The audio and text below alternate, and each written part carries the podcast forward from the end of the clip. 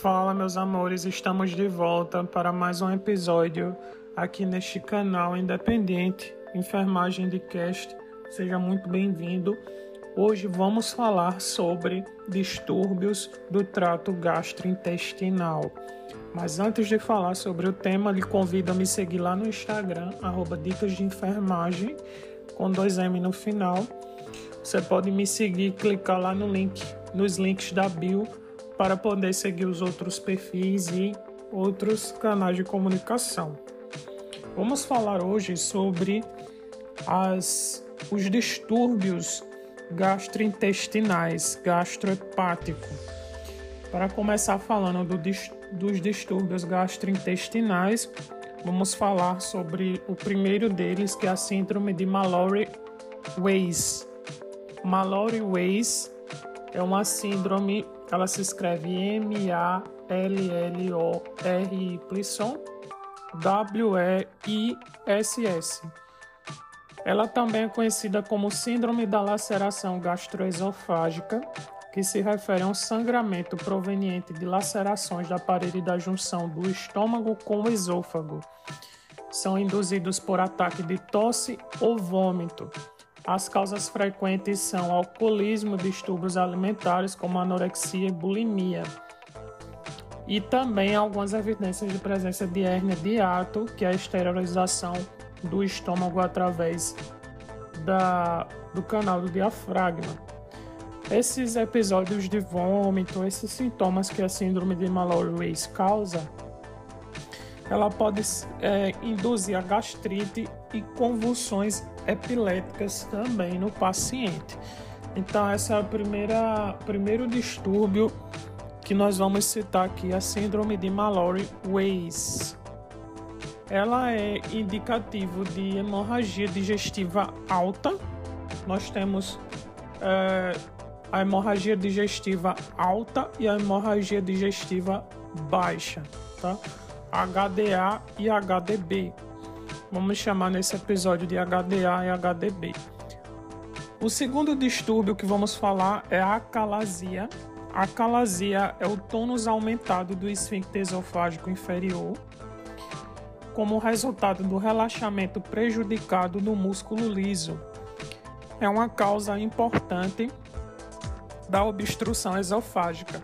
Normal, normalmente, a liberação de óxido nítrico e polipeptídeos intestinais vasoativos dos neurônios inibitórios juntamente com a interrupção da sinalização colinérgica normal, permite que esse esfíncter esofágico inferior relaxe durante a deglutição. É o famoso refluxo, onde esses pacientes vão ter esse refluxo devido a esse tônus aumentado do esfíncter esofágico inferior. A acalasia é caracterizada pela tríade relaxamento incompleto desse esfíncter esofágico inferior, o tônus aumentado do esfíncter esofágico é, inferior e a peristalse do esôfago. Então, ele é formado por essa tríade, formando a acalasia. Nós temos a gastrite úlcera gástrica do, odenal, que também é outro distúrbio. A gastrite é uma inflamação da mucosa gástrica e um distúrbio gastrointestinal comum, ela pode ser aguda ou crônica e pode ser ainda classificada em erosiva ou não erosiva. A aguda, ela pode durar por várias horas ou dias e outras também incluem o uso excessivo de ácido acetil salicílico, AS, e de outros agentes de AINES, que são anti-inflamatórios não esteroidais. O consumo excessivo de bebidas alcoólicas também o refluxo biliar e radioterapia pode provocar e pode exibir início rápido dos sintomas, queixa de desconforto abdominal, cefaleia, cansaço, náuseas, anorexia, vômitos e soluços, que podem persistir por poucas horas a alguns dias. Gastrite erosiva que possivelmente provoca sangramento manifestado por fezes escuras, alcatroadas que é chamado de melena. A melena ela vai ter é, sangue oculto, né? Pode ser chamado também de sangue oculto nas fezes. As fezes elas vão sair escurecidas com odor fétido. Isso indica hemorragia digestiva alta. Começou lá no trato intestinal, na parte superior, na parte ali da laringe, faringe, esôfago, estômago, antipilórico e ela foi passando por todo o trato gastrointestinal, coagulando e ela chegou lá nas fezes e foi eliminada, fazendo com que essa fezes saia bem escura e com odor fétido, onde a gente caracteriza como melena. Existe também outros dois termos que é a hematoquésia, que define a passagem de sangue vivo pelo ânus em pequena quantidade, associado ou não a coágulos, geralmente junto de material fecal. Alguns autores consideram os termos enterorragia, que é outro termo também utilizado para hemorragia digestiva baixa, no caso de hematoquésia, e enterorragia como sinônimos, Outros autores da língua espanhola consideram que são o mesmo sinal clínico, ou seja, um sangramento digestivo intestinal, abaixo do ângulo de Treitz. Mas há uma diferença. A enterorragia é a evacuação de sangue vivo, enquanto a hematoquésia é a eliminação de sangue vivo em menor quantidade, e geralmente apenas durante a evacuação. Já a enterorragia é a eliminação de sangue vivo. Segundo Lopes e Laurentes, hematoquese é caracterizada com a eliminação de grande volume de sangue vivo nas fezes, normalmente superior a 1000 ml, com duração de 4 horas ou menos. Para Porto, hematoquésia é quando se trata de sangue vermelho vivo em pequena quantidade de origem proctológica, da origem ali retal, indicando hemorragia digestiva baixa. Então, há essa, essa diferenciação da hematoquésia para a enterorragia que devemos estar atentos. Nós temos também a síndrome de Zollinger-Ellison. A síndrome de Zollinger-Ellison é causada por tumores secretores de gastrina.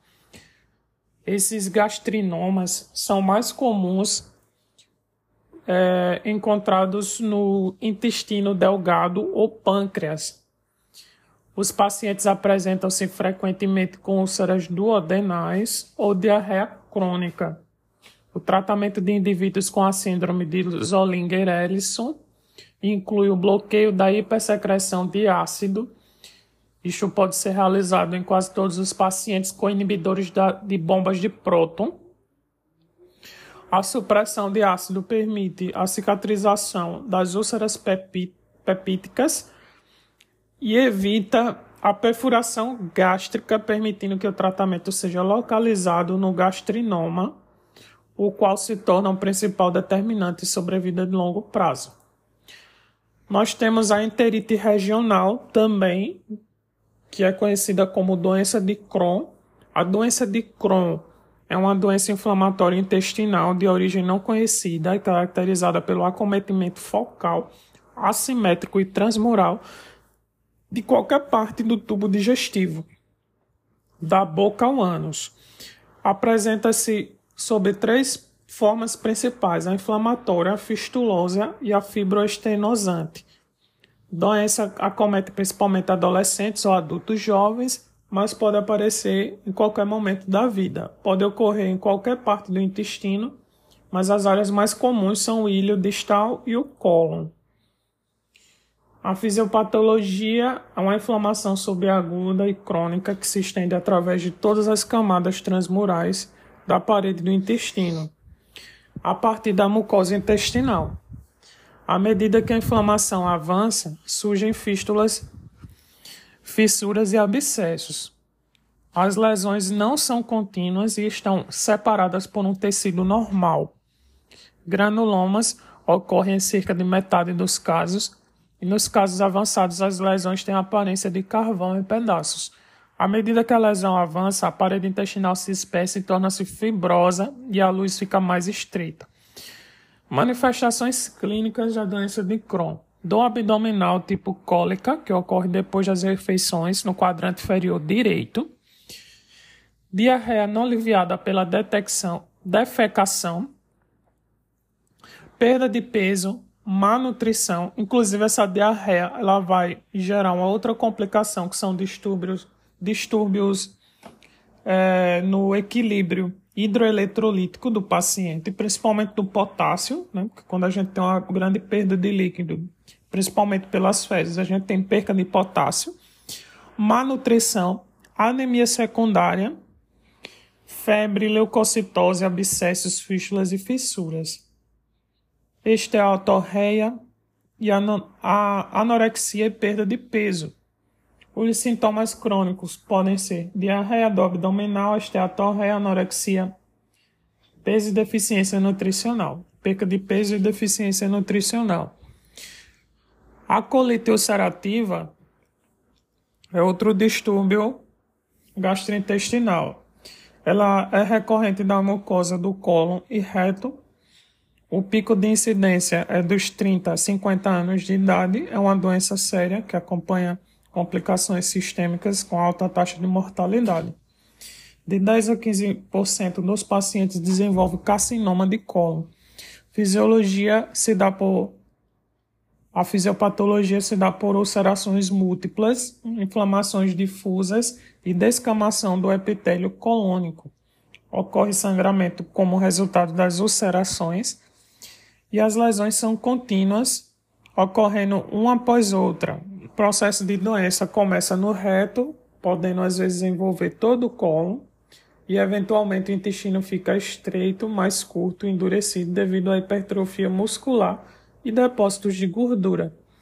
As manifestações clínicas são diarreia, de 10 a 20 eliminações de fezes líquidas por dia, dor abdominal em quadrante inferior esquerdo, tenesmo intermitente, sangramento retal, podendo ser brando ou intenso,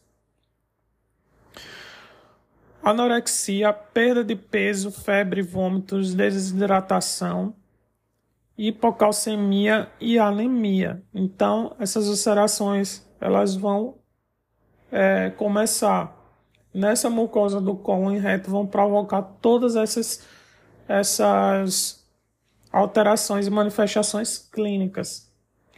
A biópsia hepática é a remoção do pequeno tecido de órgãos para análise. A indicação mais comum da biópsia hepática é de examinar os distúrbios difusos do parênquima e diagnosticar lesões de massa.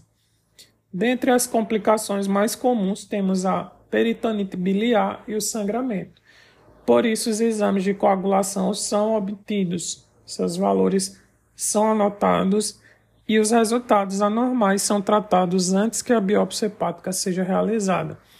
O procedimento pode ser realizado por via percutânea, sob orientação sob orientação ultrassonográfica, por via transvenosa através da veia jugular interna direita até a veia hepática direita, sob controle do fluoroscópio.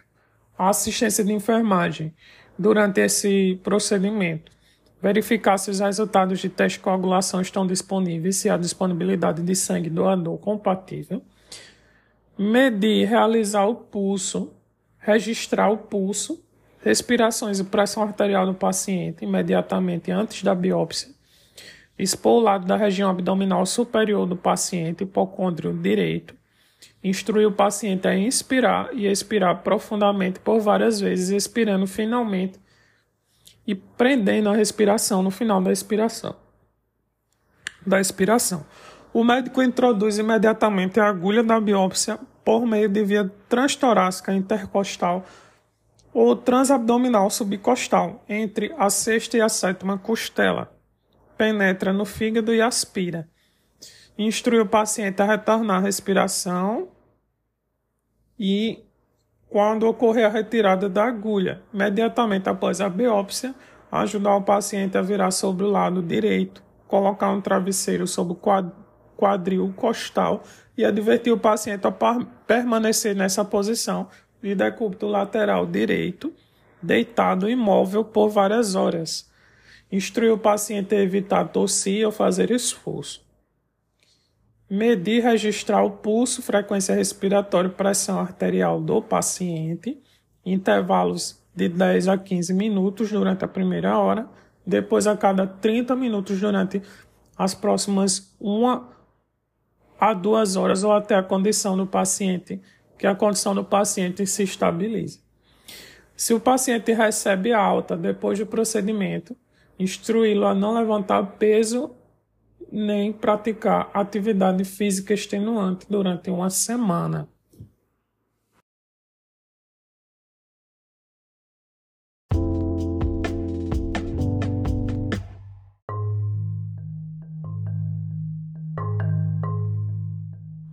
Os distúrbios do, do trato gastrointestinal também podem vir provenientes de deficiência de vitaminas. o déficit de vitamina A ele resulta em cegueira noturna e alterações oculares e cutâneas.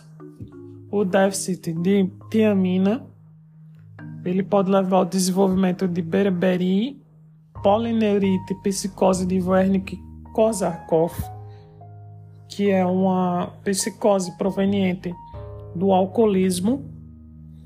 E o alcoolismo ele pode estar ligado a doenças também de alteração hematológica, porque o álcool ele é citotóxico e ele interfere na formação das hemácias, fazendo com que o organismo absorva menos vitamina B12 e ácido fólico levando o paciente a uma anemia megaloblástica que é proveniente da deficiência de vitamina B12. O déficit de riboflavina ele resulta em lesões características da pele e das mucosas. O déficit de piridoxina ele resulta em lesões da pele e das mucosas e alterações neurológicas. O déficit de vitamina C ele resulta nas lesões hemorrágicas do escorbuto. O déficit de vitamina K ele resulta em hipoprotrombinemia, caracterizada pelo por sangramento e equimoses espontâneas. Ele pode levar também a deficiência de ácido fólico, levando ao desenvolvimento de anemia macrocítica. E o déficit de vitamina K ele também pode estar ligado a uma doença chamada de doença, doença de Budd-Chiari. A síndrome de Budd-Chiari, ela se escreve B-U-D-D-C-H-I-A-R-I, síndrome de Budd-Chiari. A síndrome de Budd-Chiari é causada por qualquer obstrução do fluxo sanguíneo que ocorre entre as veias hepáticas acima do fígado e o coração. A principal causa é a trombose das veias hepáticas, que fica preenchida por coágulos, impedindo a drenagem do sangue proveniente do fígado para o coração pela veia cava inferior. Pode acometer uma ou mais das três veias hepáticas e se estender até a VCI, que é a veia cava inferior.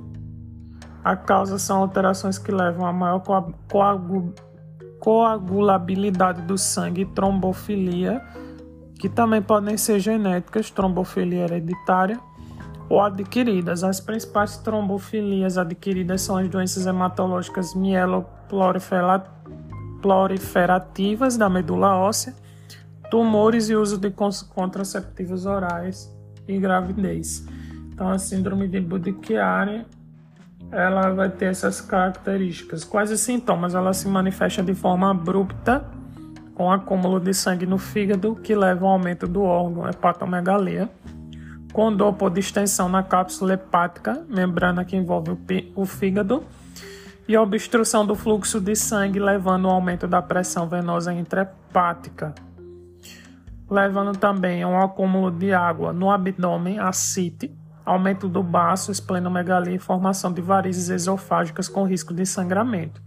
Doença pode levar também a cirrose e mesmo a insuficiência hepática aguda grave, com necessidade de transplante de fígado. Então, essa é uma síndrome de Budd-Chiari, que pode é, ocorrer todos esses sinais e sintomas e todas essas causas que foram descritas. É, levando em consideração todos esses distúrbios, vamos resolver aqui algumas questões. Essas questões eu coloquei lá no meu perfil do Instagram, então eu vou deixar salva lá no destaque que você possa acessar o perfil e possa ver depois, tá? A primeira questão é: a compressão do ponto cístico durante a inspiração do paciente com resposta de dor intensa no local pressionado associada à interrupção súbita da inspiração é sugestiva de colecistite aguda. A técnica realizada durante esse exame físico é denominada de letra A, sinal de McBurney, letra B, sinal de Roswing, letra C, sinal de Murphy, ou letra D, sinal de Piparotti. Então, ele está perguntando basicamente no enunciado o que é que descreve cada sinal desse. Vamos começar pelo sinal de piparote. A gente já elimina ele, tá? Não é sinal de piparote, porque sinal de piparote ele é para não é uma compressão, ele é um, uma verificação nos casos de ascite onde a gente vai segurar um, um lado do abdômen do paciente e no outro a gente vai fazer uma vai dar, vai dar algumas batidas ou um peteleco, como se diz, vai dar um peteleco e vai ver a vibração do líquido intraabdominal. Se há uma vibração desse líquido, é, para confirmar nos casos de ascite líquido na cavidade abdominal. O sinal de Murphy, ele é o gabarito da questão, porque o sinal de Murphy é justamente essa compressão do ponto cístico durante a inspiração do paciente, tendo como resposta essa intensa dor na inspiração sugestiva de colecistite aguda, essa região inferior do fígado. Sinal de Roswing, ele não é tá? O sinal de Roswing, ele vai ser... Vamos pular esse sinal, daqui a pouco eu falo dele. É, o sinal de McBurney, ele é um sinal que, que vai ser entre a cicatriz umbilical, tá? E a crista ilíaca do paciente, no lado onde está o apêndice vermiforme, no lado direito. Você vai fazer uma pressão nesse ponto e na descompressão o paciente vai sentir dor. O sinal de Rosving também é um sinal de apendicite, que é a palpação do quadrante inferior esquerdo do abdômen do paciente, resultando em dor no quadrante inferior direito. Então, o sinal de Rosving ele vai ser um sinal onde o paciente você vai pressionar o lado esquerdo e vai irradiar a dor para o lado direito, também característico de apendicite. Vamos para a próxima questão. Homem de 43 anos deu entrada no pronto-socorro com sinais e sintomas característicos de meningite bacteriana, sendo internado para maior investigação e tratamento. No exame físico é possível ter sinais de irritação meníngea, que quase sempre estão presentes e devem ser pesquisados. O sinal que, com o paciente em decúbito dorsal horizontal, a coxa é fletida sobre o abdômen, cerca de 90 graus, com a perna fletida em relação à coxa, também aproximadamente a 90 graus. Em seguida, a perna é então estendida passivamente quando há inflamação meníngea. O paciente resiste à extensão da perna. Denomina-se sinal de Kern, letra A, sinal de Bloomberg, letra B, sinal de Muff, letra C, sinal de Brudzinski, letra D e sinal de Gilbert, letra E. O sinal de Kern é o gabarito da questão, justamente por avaliar essa, essa mobilidade do membro inferior do membro inferior direito em 90 graus, tá? e com a perna fletida em relação à coxa, onde o paciente vai sentir dor, um incômodo, que é característico dessa região mesmo do, das meninges, que vai pegar ali toda aquela parte da coluna até as pernas. Então o paciente vai ter esse reflexo da dor e essa resistência, sendo caracterizado como sinal de Kern tá? Sinal de Bloomberg. O sinal de Bloomberg ele é no ponto de McBurney, no ponto que a gente acabou de falar. Então ele é característico de apendicite, não de meningite bacteriana. Uh, o sinal de Murphy ele vai ser uma compressão na parte inferior do paciente vai sentir dor, característico de colecistite a parte inferior hepática do fígado. Então não seria. O sinal de Brudzinski também é um sinal de meningite bacteriana, porém a gente vai fazer uma, uma flexão do pescoço e o paciente vai ter um reflexo na perna, estendendo a perna e vai sentir dor. Então é na região do pescoço. E o sinal de Joubert ele é um sinal clínico que refere-se ao desaparecimento de 6 e o aparecimento de hipertimpanismo na região hepática. Ele é um sinal de pneuro, pneumoperitônios. Ele é um sinal de pneuro, pneurorite. Pneurorite. De uma inflamação do peritônio, sinal de Joubert. Então, gabarito da questão a letra A, sinal de Kern. Terceira questão, a condição em que a abertura do diafragma para a passagem do esôfago aumenta e a parte da porção superior do estômago se move para cima, para dentro da porção inferior do tórax denomina-se de hérnia de ato, acalasia, espasmos difuso, esôfago de Barré ou doença do refluxo gastroesofágico. Então, o gabarito da questão vai ser a letra A, hérnia de ato, essa condição em que a abertura no diafragma para a passagem do esôfago aumenta e a parte da porção superior do estômago se move para cima. Então, esse é característico de uma hérnia de hiato. Gabarito letra A, hérnia de hiato.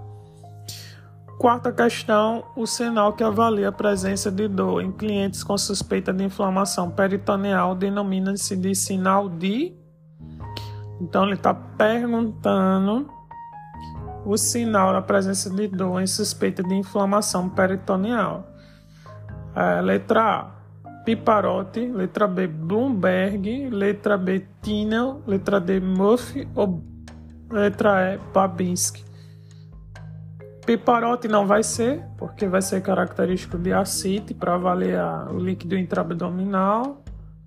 Tinel, que é a letra C, também não vai ser, vai ser característico de síndrome do túnel do carpo. Tá? Vai ser feita uma percussão na região do punho para avaliar formigamento e algum outro incômodo que o paciente talvez sinta. Então, o sinal de Tinel é no punho, característico de síndrome do túnel do carpo. O sinal de Murphy vai ser de colecistite, não vai ser da em relação à inflamação peritoneal. E Babinski ele não é um sinal, é um reflexo no pé indicativo de lesão neurológica nos pacientes adultos. Então, o gabarito da questão, a letra B, Bloomberg, que vai indicar principalmente em relação à apendicite, mas pode também indicar uma inflamação peritoneal no, no quadro clínico do paciente. Questão 5. O enfermeiro, ao realizar a avaliação semiológica frente a um cliente com quadro de apendicite, nota que, ao realizar a compressão do ponto de McBurney no quadrante inferior direito do abdômen, o doente refere dor aguda descompressão, característica da própria, do próprio quadro de apendicite. A manobra utilizada pelo enfermeiro é manobra de McBurney, manobra de Bloomberg, manobra de Lazeg, de Leopoldo e de Patrick. Vamos começar de, ba de baixo para cima. A alternativa é manobra de Patrick, não é manobra de Patrick é avaliada pela fisioterapia nos membros inferiores do paciente para detectar alguma disfunção de nervo ciático. É, manobra de Leopold é realizada no pré-natal, nas gestantes, também durante o trabalho de parto, então não é manobra de Lazeg, é uma manobra também referente à meningite. O sinal de Lazeg é um sinal clínico que descreve a existência de dor na parte posterior da perna quando é estendida. A dor é provocada pela flexão da coxa sobre a bacia, é um sinal característico de ciático mas pode ser observado nas condições de hérnia discal também e nos casos também de lombalgia. Então, não seria o sinal de Laseg, tá? Também pode ser é, indicado também nos casos de apendicite. A diferença do Laseg para o sinal de Kerney é que sinal de Kerney a gente vai fletir e no de Laseg não. No Laseg a gente vai fazer uma, uma elevação do membro do paciente com a perna reta. É, se, manobra de Bloomberg seria o gabarito da questão, tá? Manobra de Bloomberg, onde vai ser feita a compressão no ponto de McBurney. Manobra de McBurney não existe, é o ponto de McBurney, que é essa localização anatômica entre a cicatriz umbilical e a crista ilíaca do lado do quadrante inferior direito do paciente. Sexta questão: obstrução por litíase na ampola ou papila de Vater leva o indivíduo a um quadro de colecistite, pancreatite, gastrite, hepatite ou esplendite. Gabarito pancreatite. Então, essa região da ampola de Vater ela vai ter uma localização anatômica ali do pâncreas, fazendo com que causa uma pancreatite no paciente. Sinal é a opção que apresenta a característica da doença de Whipple. A doença de Whipple é uma infecção bacteriana. Ela é caracterizada, ela é uma doença sistêmica rara causada pela bactéria Tropheriма Whipple. Então, os principais sintomas são artrite, perda ponderal, dor abdominal e diarreia e ela causa também uma invasão bacteriana da mucosa intestinal por essa bactéria. Então, esse é o gabarito da questão: invasão bacteriana da mucosa intestinal. Não vou ler as outras porque não tem nada a ver com, com a doença de Whipple. Então, o gabarito da questão seria essa resposta: invasão bacteriana da mucosa intestinal. Segundo Lima Matão, oitava questão. Segundo Lima Matão, 2010, a finalidade da enteroclise, enteróclise é. Vou direto para a resposta: facilitar a eliminação de fezes e constipação intestinal. Enteróclise é o clíster, né, o enema. Então, ele é realizado nos pacientes que estão constipados para ajudar na eliminação, na evacuação desses pacientes. Nona questão: o enfermeiro, ao cuidar do paciente com insuficiência hepática fulminante, deverá monitorar e administrar, respectivamente. Então, alternativa A: pressão intracraniana, manitol prescrito. Alternativa B: equilíbrio hídrico, anticoagulante prescrito. Alternativa C: pressão intraabdominal, manitol prescrito. Alternativa D: pressão intraabdominal anticoagulante prescrito. De cara a gente já elimina a letra C, porque o manitol ele vai ser um, um diurético osmótico e ele vai atuar na pressão intracraniana. Ele não vai atuar é, na parte de pressão intraabdominal. No caso desse gabarito da questão, é a letra A, pressão intracraniana e manitol prescrito, a pressão intracraniana ela tem que ficar entre 15 a 20 milímetros de mercúrio. Então ela não pode ultrapassar de 20. Ultrapassando de 20, ele já, ela já é hipertensão intracraniana.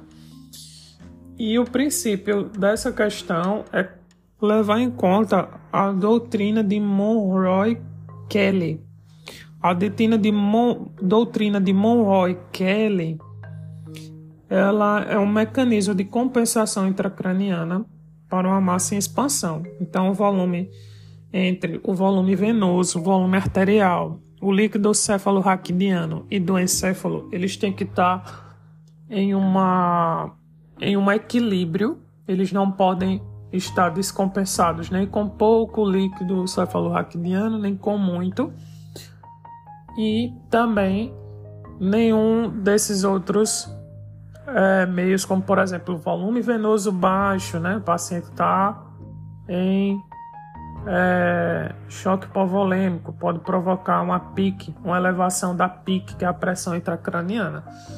Então, a insuficiência hepática fulminante, ela pode fazer um desequilíbrio nesses líquidos corpóreos tá, do paciente e fazer uma descompensação, elevando assim a pique do paciente, que é a pressão intracraniana. A alternativa A seria o gabarito pressão intracraniana e manitol prescrito.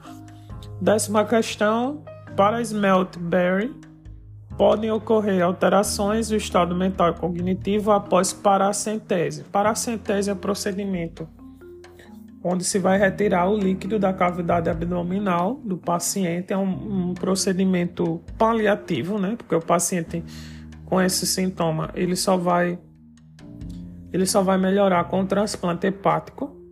Então é feito ali cuidados paliativos, né, para que o paciente tenha um melhor conforto.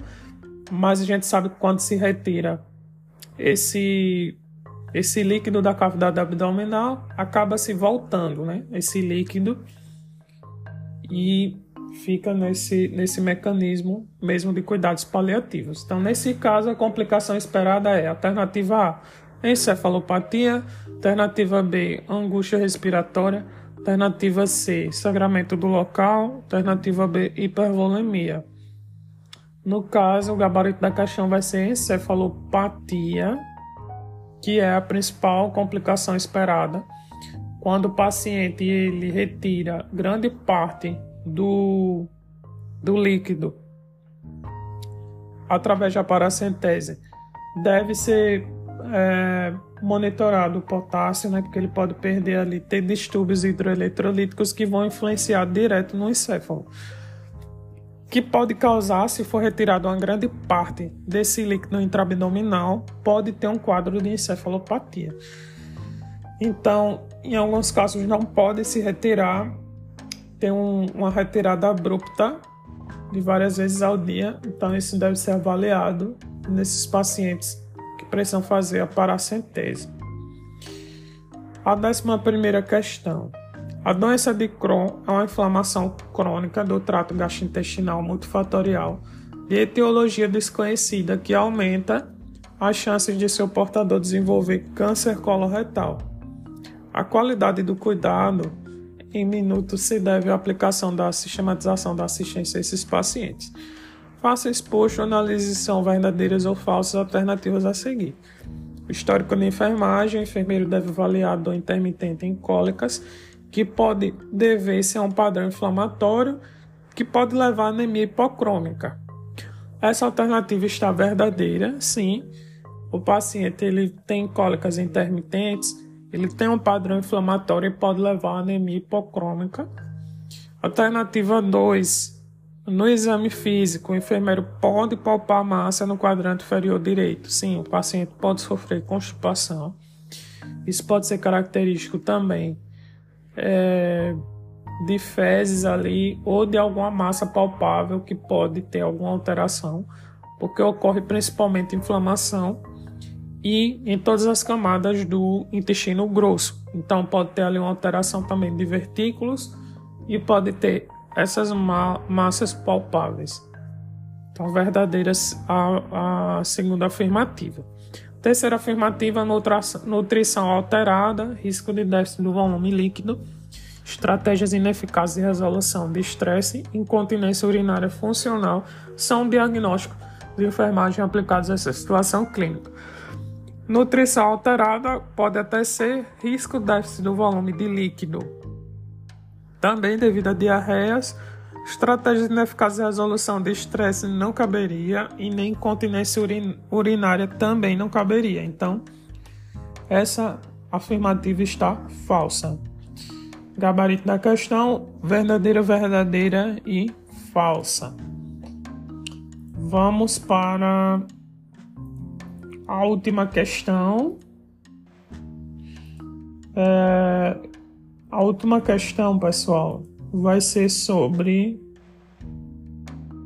Deixa eu pegar aqui uma questão interessante para vocês. Essa questão aqui é 17. Vamos responder ela. As outras questões vocês podem entrar lá no Instagram que vai estar no destaque, tá? Hemorragia digestiva baixa, HDB, é definida como sangramento intraluminal distal ao ligamento de Treitz. Sobre o assunto, assinale a alternativa correta. Alternativa A. Melena é definida como passagem de sangue vermelho vivo pelo reto, com ou sem fezes. Qual seria essa, essa característica da, do sangue vermelho vivo? Nas fezes seria hematoquese, não seria melena. Então essa alternativa está errada, tá? É, a principal causa da HDB é a doença hemorroídea. Também não seria a principal causa da hemorragia digestiva baixa é a doença diverticular que seria afirmativa D. Então ele fez uma troca aqui. A causa menos comum da HDB é a hemorroida, tá? A, doença hemorroidiária, que seria essa inversão que ele fez aqui. O tratamento da HDB é sempre cirúrgico? Nem sempre, nem sempre cirúrgico. Alternativa é a úlcera péptica gastroduodenal. É uma causa de hemorragia digestiva alta que pode simular uma HDB, uma hemorragia digestiva baixa. Esse seria o gabarito da questão. A úlcera péptica gastroduodenal ela pode ter uma causa de hemorragia digestiva alta que pode simular uma hemorragia digestiva baixa. Só uma curiosidade, a cirurgia para doença diverticular ou diverticulite, que é a inflamação dos divertículos, é a cirurgia de Hartmann.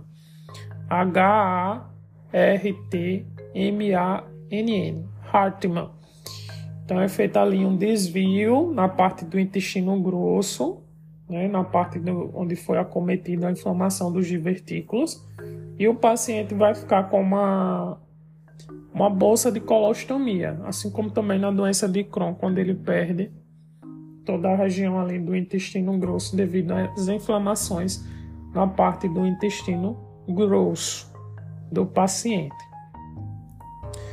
O restante das questões, pessoal, vocês podem conferir lá no Instagram, tá? Na página, vou colocar lá nos destaques. E a gente vai encerrando por aqui essa parte dos distúrbios gastrohepáticos. Espero que vocês tenham gostado e vamos que vamos, né? Tchau, tchau.